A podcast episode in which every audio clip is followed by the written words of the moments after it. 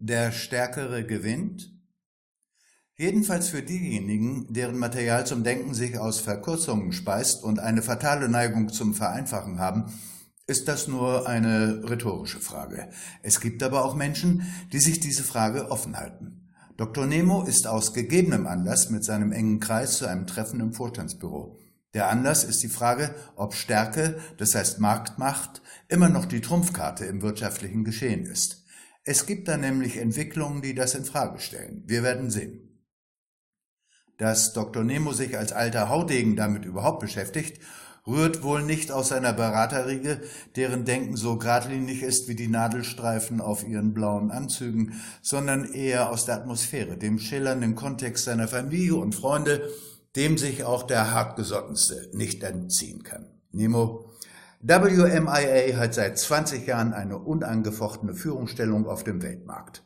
Unsere Zahlen sind atemberaubend und doch, liebe Freunde, sieht es so aus, als wären wir verwundbar. Etwas, dem wir nur die Bedeutung eines lauen Gegenwindes zumaßen, wird plötzlich ein gefährlicher Gegenspieler. Umbra, der Olivenbau und Bruder Nemus. Wie du siehst, drückt sich Stärke nicht in Zahlen aus und Vergangenheit ist keine Versicherung. Stärke ist kein statisches Moment, es ist eine Haltung.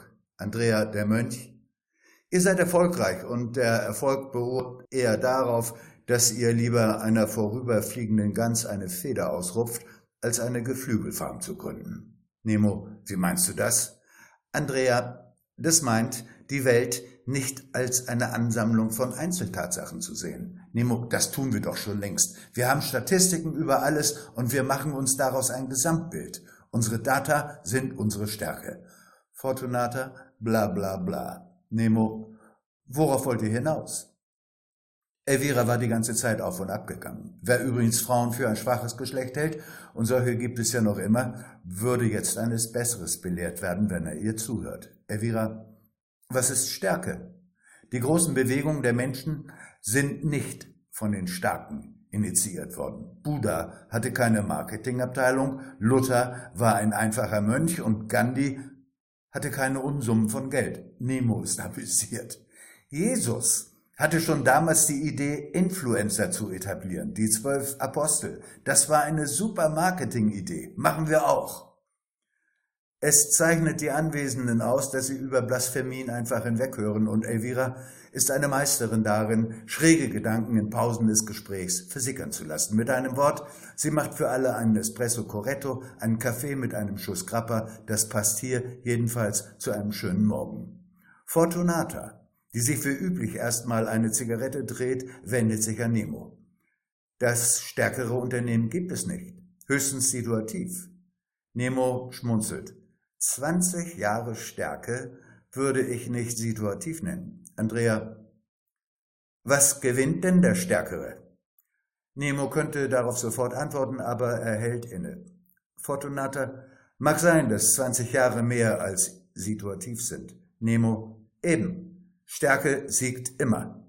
Fortunata, ich habe dich nicht nur wegen deiner Stärke geheiratet, da gibt es mehr. Nemo, naja, und was bedeutet das für WMIA und seine Stellung in der Wirtschaft? Fortunata, die Stellung in der Wirtschaft ist eine Gesamtkomposition und wie du ja siehst, ist Stärke nicht das einzige darin. Nemo muss zum nächsten Termin. Elvira sitzt mit dem Interviewer allein. Was ist in deinen Augen meine Stärke? Interviewer. Deine Schönheit. Elvira. Ach, wirklich? Wie stark WMIA noch wird oder bleibt, das erfahren wir wie immer am nächsten Dienstag.